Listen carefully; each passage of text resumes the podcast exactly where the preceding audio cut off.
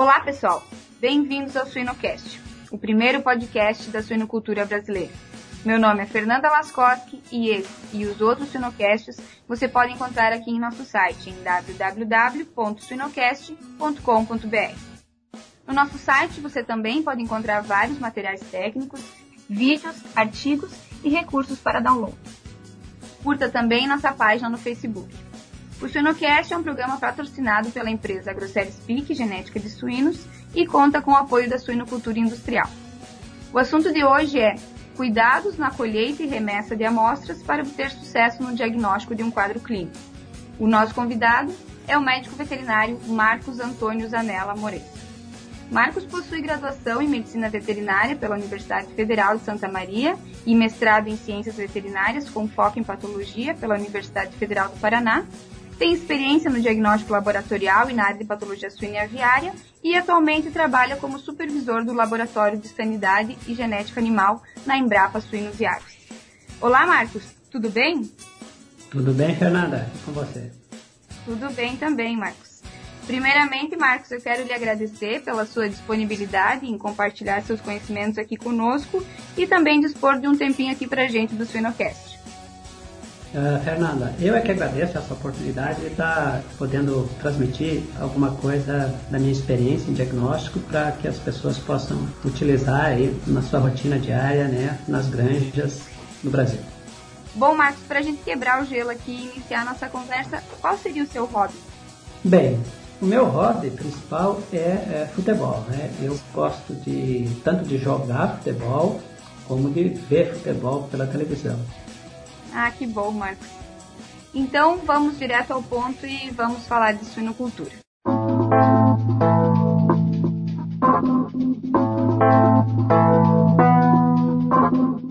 Então a coleta de material ela constitui uma importante ferramenta de diagnóstico e nos proporciona várias possibilidades, né? Desde estimar o nível sanitário do plantel, avaliar a biosseguridade, monitorias de programa de vacinação e medicação e principalmente na tomada de decisões para a solução de problemas sanitários no campo. É, porém, muitas vezes é necessário conhecer os tipos de testes disponíveis para as diferentes suspeitas clínicas e, além disso, conhecer também a melhor forma de remeter esses materiais ao laboratório. Então, pensando dessa maneira, Marcos, é, iniciando aqui a nossa conversa, quais seriam os principais exames de rotina realizados hoje na suinocultura para a obtenção de diagnósticos e qual a importância de cada exame? Fernanda, inicialmente eu gostaria de salientar que o nosso papo hoje, né, ele se direciona mais especificamente quando a gente fala sobre diagnósticos de quadros clínicos, né? Eu tenho ou tenho animais doentes na granja, ou tenho mortalidade acima do normal, aí eu quero fazer o diagnóstico de qual é o agente, o que está acontecendo nesse nesse lote ou nessa granja, né? E a gente não vai falar muito sobre as questões de monitoramento de doenças, por exemplo, né? quando eu quero saber prevalência, é, saber se um agente exótico está presente ou não na granja. Esse tipo de, de trabalho pode utilizar outros tipos de exames, então a gente vai focar hoje principalmente no diagnóstico de quadros clínicos. Então, falando nesse, nesse foco do diagnóstico de quadros clínicos, Normalmente a gente, a gente trabalha com pelo menos dois tipos de exames, né? O principal exame, ou o exame que a gente recomenda que sempre seja utilizado nesses casos de diagnóstico clínico, é o exame histopatológico. Por que, que o histopatológico é importante? Porque é um exame que ele, eh, ele vai direcionar o teu diagnóstico, quer dizer, ele vai poder dizer se se trata de um problema é, infeccioso, um problema tóxico, ou direcionar para um problema viral, no, no caso de problema infeccioso, ou bacteriano, tá? Ele auxilia muito na interpretação dos resultados de outros exames, tá? Por isso que ele é, é bastante recomendado e bastante utilizado no caso de diagnósticos. E associado ao estudo patológico, a gente sempre tem que usar um segundo tipo de exame, que seria um exame direto para a pesquisa do agente etiológico que possivelmente esteja envolvido. Né? Então, aí pode-se trabalhar ou com isolamento bacteriano, isolamento viral, ou as técnicas eh, moleculares, nas, das quais a principal, né, a mais utilizada, é a técnica DPCR. Uh, em se falando em isolamento, o isolamento bacteriano, por exemplo, porque que ele é bastante utilizado ainda, né, e, e, ele é importante? Porque ele propicia, na maioria das vezes, a gente a fazer também os testes de sensibilidade aos antibióticos, né, e aí com isso poder escolher qual é o melhor antibiótico a ser utilizado, né, uh, dependendo do agente que for isolado. Já o, o isolamento viral é um, uma metodologia um pouco mais é, que exige uma, equipamentos mais é, sofisticados no laboratório, né? o vírus só cresce em cultivo celular ou em ovos embrionados, então o isolamento viral ele tem sido bastante substituído pelas técnicas moleculares, pela PCR, né? normalmente, por isso que, que o isolamento viral não é mais muito utilizado em diagnóstico clínico, ele é, fica mais para as questões de pesquisa mesmo. Um outro exame também que tem aumentado a, a, disponibilidade nos laboratórios e a procura né, pelos veterinários que trabalham com diagnóstico é a imunistoquímica.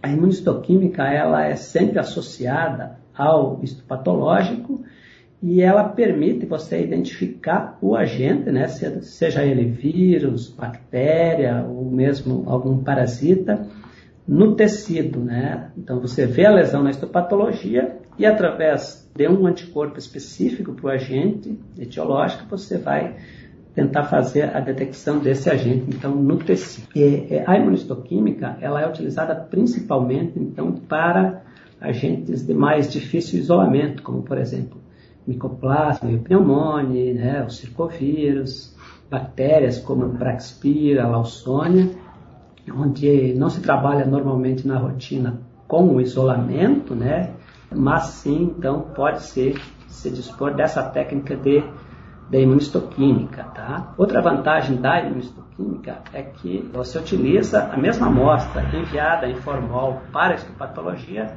é utilizada também para a imunistoquímica. Então, você não tem necessidade de mandar um tecido a fresco, por exemplo, para fazer a imunistoquímica. Ok, Marcos, é muito interessante todos esses pontos que tu nos passou. E dando continuidade, Marcos, é, quando a gente fala desse assunto, a gente deve ter em mente que antes de iniciar a coleta, a gente precisa definir a nossa amostra a ser coletada, né? Então, pensando nos principais tipos de exames que tu nos comentou, é, quais seriam os critérios a se seguir para garantir uma adequada amostra? Então, falando em, em né, de, de material para diagnóstico, a amostragem né, ela é bastante importante. Então, como nós estávamos comentando, no caso de quadros clínicos, onde eu tenho animais doentes, é, mortalidade acima do normal nas granjas, o que se recomenda é colher pelo menos de dois a cinco animais, né? é uma amostragem considerada adequada para fazer a colheita de amostras para o diagnóstico desses quadros. Lógico que aqui vai depender muito do quadro clínico e das características dos animais. Então, por exemplo, para leitões em maternidade ou para leitões em creche, se torna mais fácil e menos oneroso para o produtor eu estar tá usando um número maior de animais. Então, quatro, cinco animais, né, dependendo do quadro clínico, do tamanho do lote, eu, eu é, com certeza posso fazer é, a utilização desse número de animais. Porém, num quadro é, clínico, num, em animais em terminação próximos ao abate, né, aí sim eu preciso ter um pouco mais de, de cuidado e escolher bem os animais trabalhar com um a dois animais, às vezes no máximo, aí para não causar também tanto prejuízo aos produtores. Já para, é, nos casos em que se trabalha em monitoramentos, né, quarentenas, por exemplo, determinação de prevalência de agentes nas granjas, aí a determinação da amostragem ela é sempre baseada em tabelas estatísticas são utilizadas né, para definir essa amostragem, que se baseia então no tamanho da população que eu estou querendo amostrar, na prevalência estimada da infecção que eu quero detectar e também no grau de confiança que, que eu desejo nessa minha avaliação. Né? Esse grau de confiança normalmente se utiliza 95%. Né? Então, quer dizer, se eu quero fazer uma monitoria, por exemplo, para micoplasma em uma granja, que eu sei que é positiva, né, eu quero 95% de confiança de que aquele meu resultado vai realmente estar, estar correto, eu vou determinar o número é, de amostras, então, com base nessa, nessa confiança e no tamanho da, da população do lote que eu vou estar querendo analisar. Um outro ponto importante nesse caso aqui é os materiais que eu preciso ter né, para fazer uma, uma boa colheita. Então, um veterinário que trabalha no diagnóstico é, em sanidade, ele precisa é, ter né, consigo, né, no seu carro, né, que ele anda pelas granjas, um kit mínimo, né, básico para diagnóstico. Muitas vezes surgem alguns quadros mais urgentes, né? Então aí a gente costuma orientar uh, os veterinários a trabalharem com, principalmente ter consigo formol a 10%, né? Tamponado, facas, tesouras, pinças, né? Sacos plásticos limpos é, é imprescindível para a coleta de amostras e envio de amostras refrigeradas para o laboratório, frascos, né? Seringas e agulhas, suaves, então, é um kit mínimo né, que o veterinário clínico precisa ter consigo para fazer a colheita do, das amostras e aí enviar ao laboratório. E outro fator também, Marcos, bastante importante que a gente acredita que é a seleção dos animais a serem coletados, né? Existem pontos chaves para garantir uma seleção ideal da nossa amostra? Então, Fernanda, esse é o ponto que, na minha opinião, é o ponto mais crítico para o diagnóstico desses quadros clínicos. É o ponto onde a gente que trabalha com diagnóstico na rotina observa um maior eh, número de, de falhas, né? Então, eu considero que se a pessoa errar nesse momento da escolha dos animais para fazer a colheita das amostras, tudo que vem depois disso não vai auxiliar no diagnóstico e você não vai conseguir o diagnóstico é, adequado. Então é crucial esse momento. E o que, que se recomenda então? É, eu preciso é, definir bem qual é o quadro clínico que eu quero diagnosticar, o quadro que está ocorrendo naquele momento na granja, e com isso, então, eu vou escolher os animais que estejam no quadro agudo, né, desse, dessa enfermidade, dessa doença que está ocorrendo. O, o, erro maior que a gente percebe é o pessoal utilizar, uh, escolher animais na fase muito crônica, muitas vezes alguns refugos, né, para fazer o diagnóstico. E esses animais eles não são adequados. Por que, que eles não são adequados? Muitas vezes eles não representam o quadro clínico que está ocorrendo naquele momento, né? Esses animais tiveram outros problemas e por isso eles são menores, eles refugaram.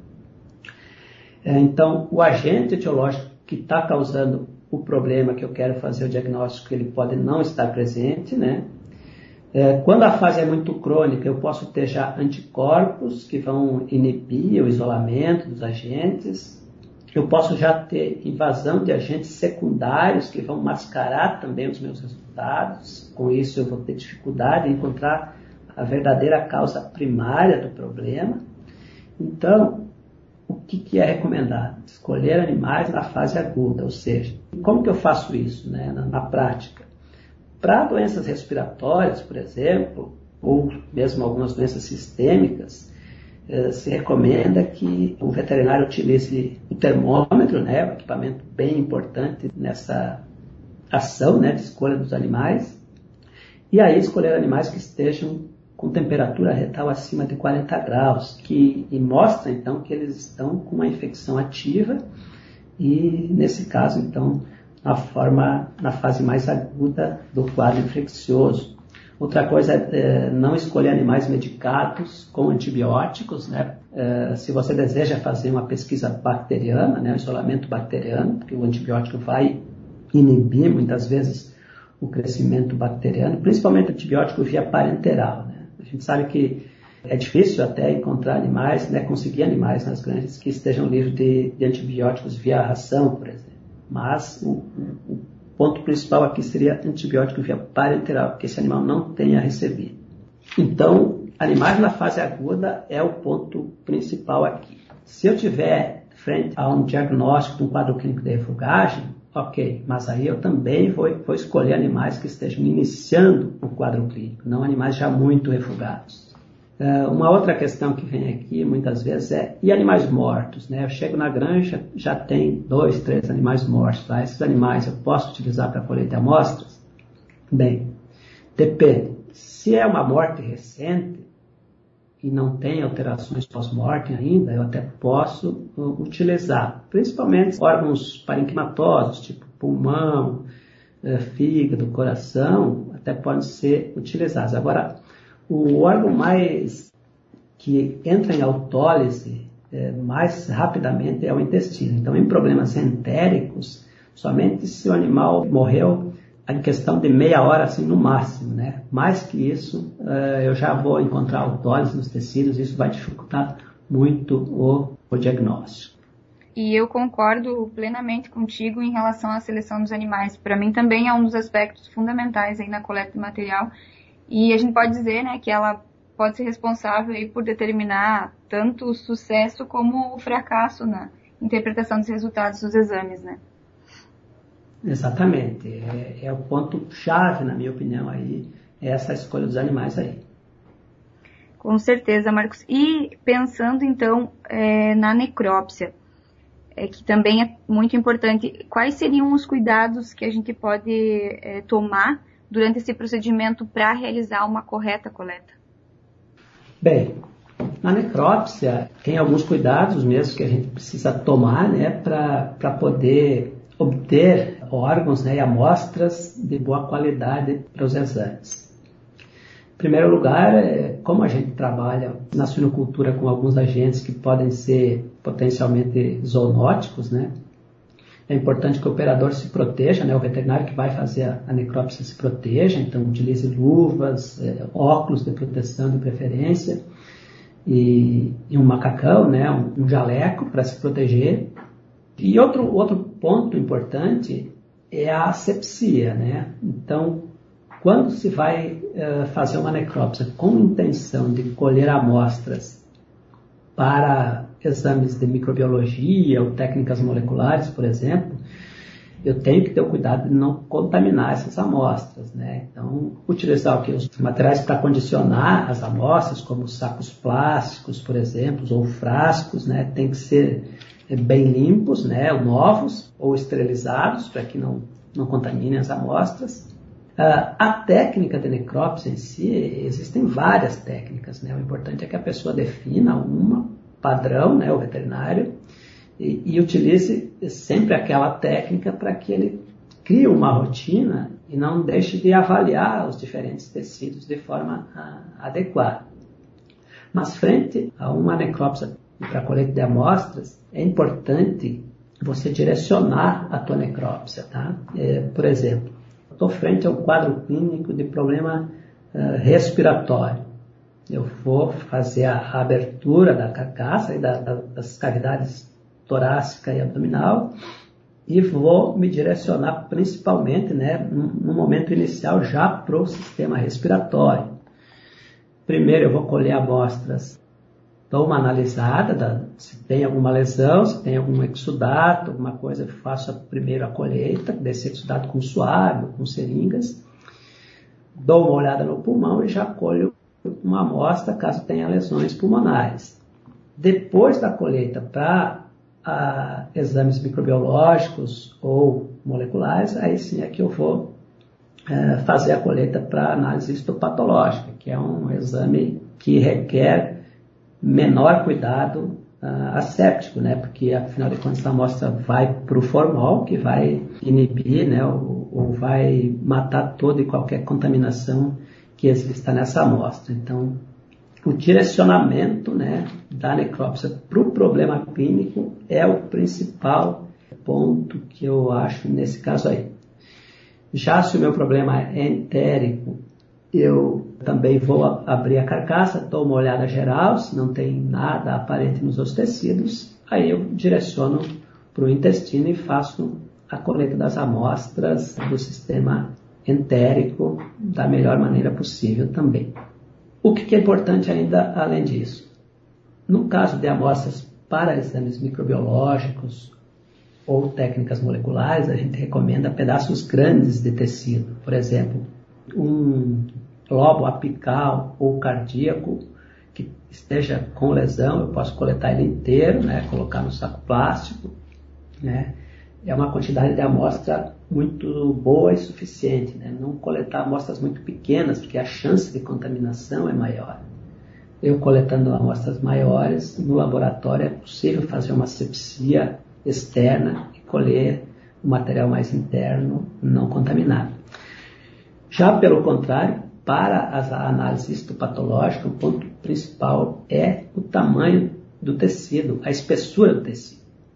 Não importa tanto a, a altura, o comprimento da amostra, mas a espessura é importante para que ela tenha uma boa fixação. Então a gente recomenda é, que no máximo um centímetro de espessura aí dos tecidos para a histopatologia. Tá? Dando continuidade aqui, Marcos, é, na tua opinião, é, quais as particularidades dos, dos, principais agentes etiológicos que a gente deve levar em consideração na hora da coleta e no processamento de amostra? Tu pode citar alguns que tu acha relevante para o momento? Então, Fernanda, tem alguns agentes que eles são um pouco mais, eles exigem alguns cuidados maiores né, na hora de, de a gente colher a amostra e enviar para o laboratório. Um deles, que é o mais comentado, digamos assim, que a gente trabalha bastante, né, causa bastante problema a campo, é o Hemófilos parasuis.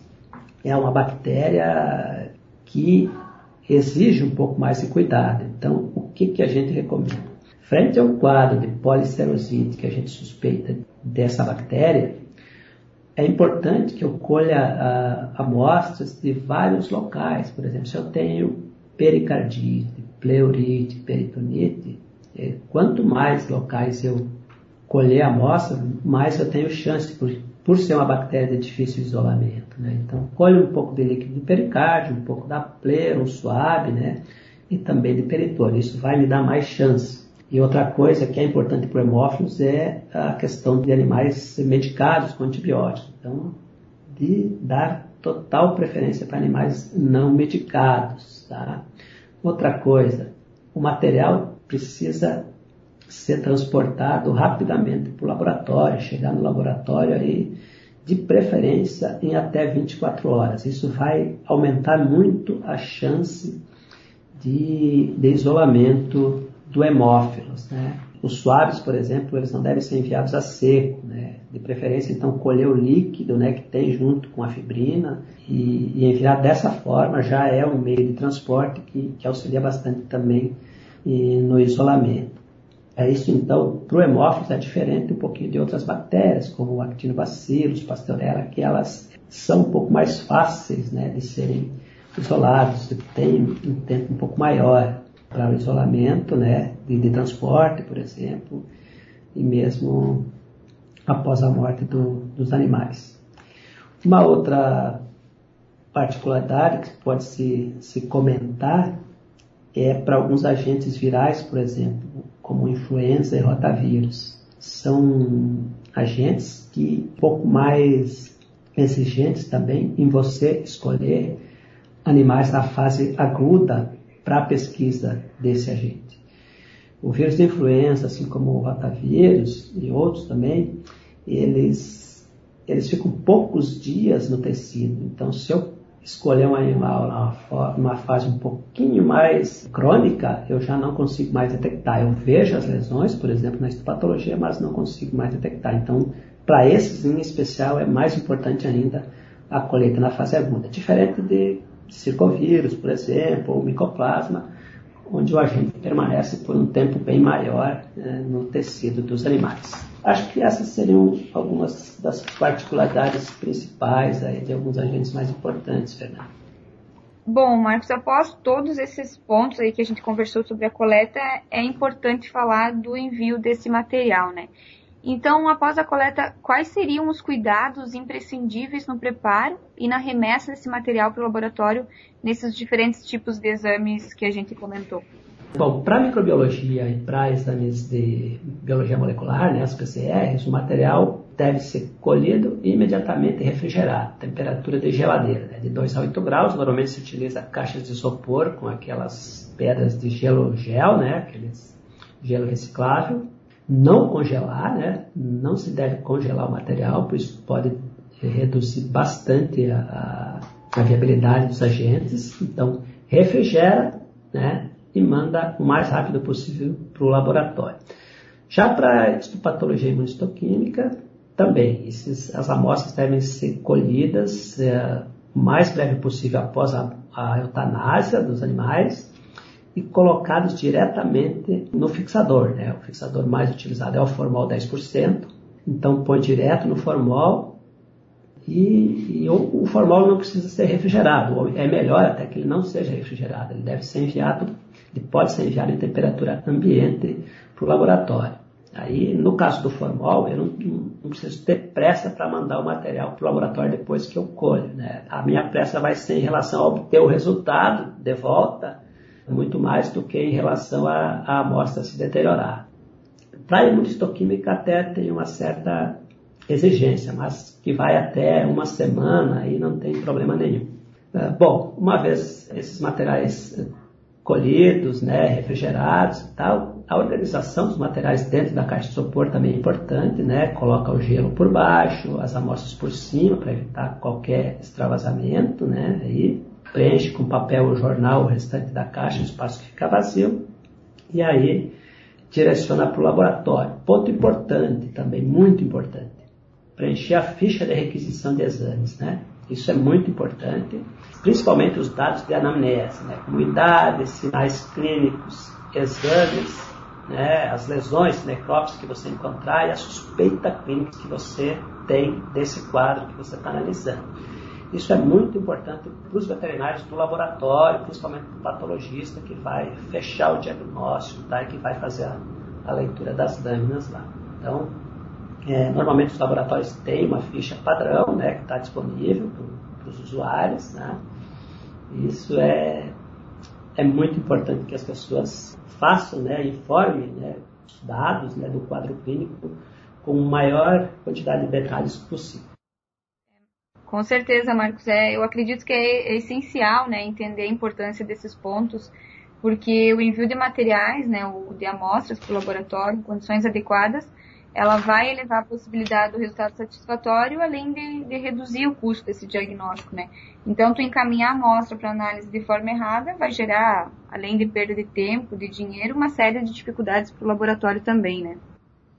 Com certeza, Fernanda, esse é o ponto.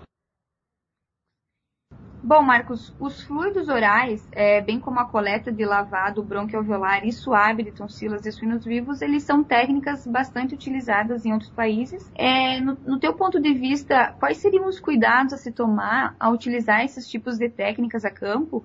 E também, na sua opinião, quais seriam as vantagens e desvantagens de utilizar esses procedimentos? Bom, essas, é, essas metodologias são metodologias interessantes, né? principalmente em trabalhos de monitoramento. Né? Você, por exemplo, pesquisa de agentes exóticos na granja, monitoramentos de animais em quarentena. Para esses casos, são é, metodologias bem, bem interessantes porém elas são pouco úteis para diagnóstico de quadros clínicos, né, que é o nosso que a gente está comentando mais hoje. Por quê? Por que, que elas são pouco usadas para diagnóstico? Pois elas, elas vão identificar apenas a infecção e não a doença. Né?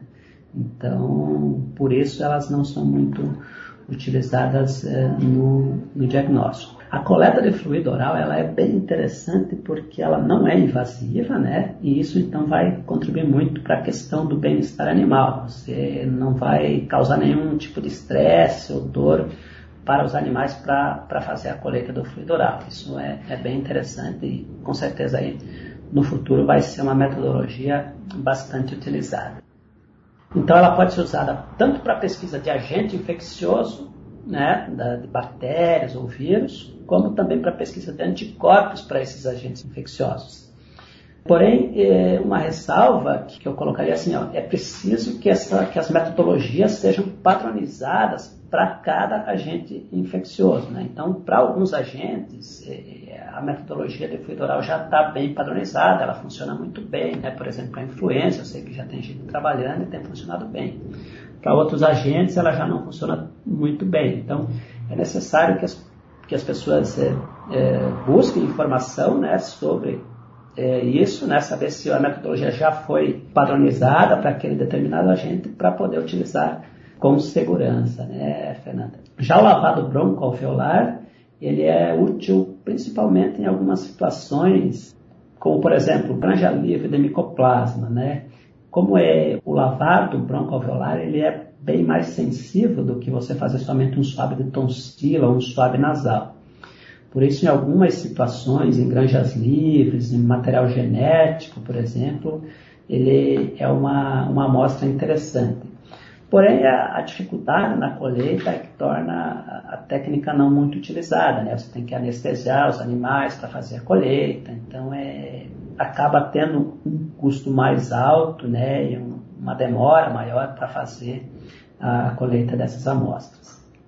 Suaves e tonsilas são bastante utilizados né? e podem ser, podem ser usadas uh, da mesma forma como os fluidos orais para o monitoramento de agentes, né, pesquisas de agentes exóticos, por exemplo, e também para monitoramento de, de animais em quarentena. É um, um material bem interessante para monitoria de doenças respiratórias, principalmente, né, como a Tinobacillus pneumoniae, o micoplasma, e outros agentes assim. É uma metodologia que você tem uma certa mão de obra para coletamento, você tem que conter o animal, tem que utilizar um abridor de boca, mas é bem, bem útil, né? E pode ser utilizada nessas situações aí. Ok, Marcos. Então, é, para finalizar o nosso bate-papo de hoje, quais seriam as suas considerações finais sobre o nosso assunto?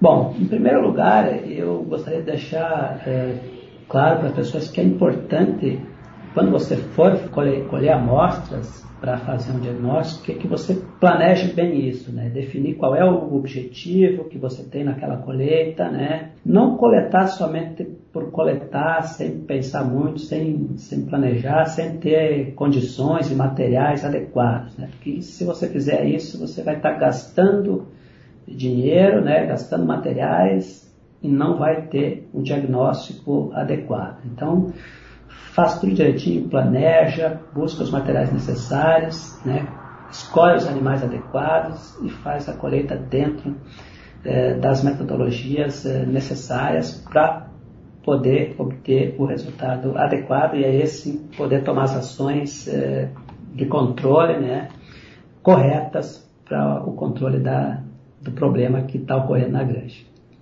Em segundo lugar, é, que a gente já comentou que é importante, é a escolha dos animais, então isso é o ponto crucial, então vamos ter atenção, não vamos tentar economizar, né, ou, ou escolher animais refugos muitas vezes, deixar o produtor escolher, que isso vai acabar prejudicando o diagnóstico. E um terceiro ponto que eu acho bastante importante é que o veterinário de campo ele tem um contato próximo com os veterinários do laboratório, né, para saber quais os exames estão disponíveis, para saber qual é a melhor forma de enviar as amostras, quais os horários para essas amostras chegarem ao laboratório, para não ficarem muito tempo paradas, né? Então, ter um contato direto, né, com os veterinários do laboratório é bastante importante e até também para tirar muitas dúvidas às vezes sobre interpretação de resultados eh, e, e assim por diante. Seria esses aí os principais pontos eu acho para a gente é, obter o sucesso no, no diagnóstico. Então, é, pensando nessa questão de diagnósticos, a Embrapa Suínos Viagens lançou no último mês um aplicativo para smartphones e tablets que fala né, sobre essa questão do diagnóstico. É um, uma ferramenta auxiliar que tem orientações para o diagnóstico de problemas clínicos em suínos. Então, esse aplicativo foi criado, a gente observando a dificuldade, principalmente de veterinários novos que entram né, nessa área de, de, da suinocultura, sabendo que as universidades elas não, normalmente não têm uma orientação específica para essa área de diagnóstico, e também observando que os, os veterinários atualmente trabalham, né, usam utilizam smartphones na rotina deles de trabalho, a gente resolveu então criar esse aplicativo, nada mais é do que orientações como essas que a gente conversou hoje, né?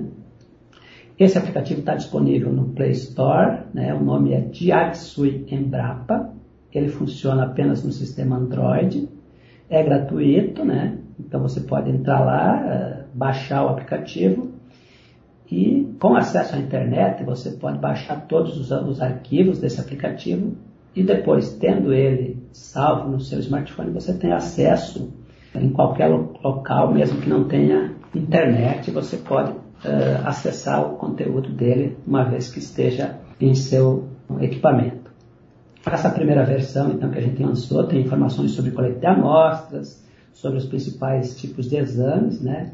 E no futuro a gente pretende lançar outras uh, matérias, incluindo as principais doenças, né? E outras questões aí também relacionadas ao diagnóstico. Então a ideia é que esse material tenha uma atualização constante, com inclusão sempre de informações recentes aí das, das pesquisas que são realizadas. Bom, Marcos, então eu quero lhe agradecer novamente por nos disponibilizar o um momento aqui contigo e por compartilhar conosco todo o seu conhecimento, né? Eu tenho certeza que foi um bate-papo muito produtivo, muito útil tanto para nós como para todos os nossos ouvintes aqui do Suinocast. É, muito obrigada pela sua participação, Marcos. Fernanda, eu também gostaria de agradecer a oportunidade de estar aqui e espero né, que, que esse material aí seja útil aí para os veterinários, né, para as pessoas que trabalham com diagnóstico poderem utilizar na rotina diária deles. Muito obrigado mesmo pela oportunidade.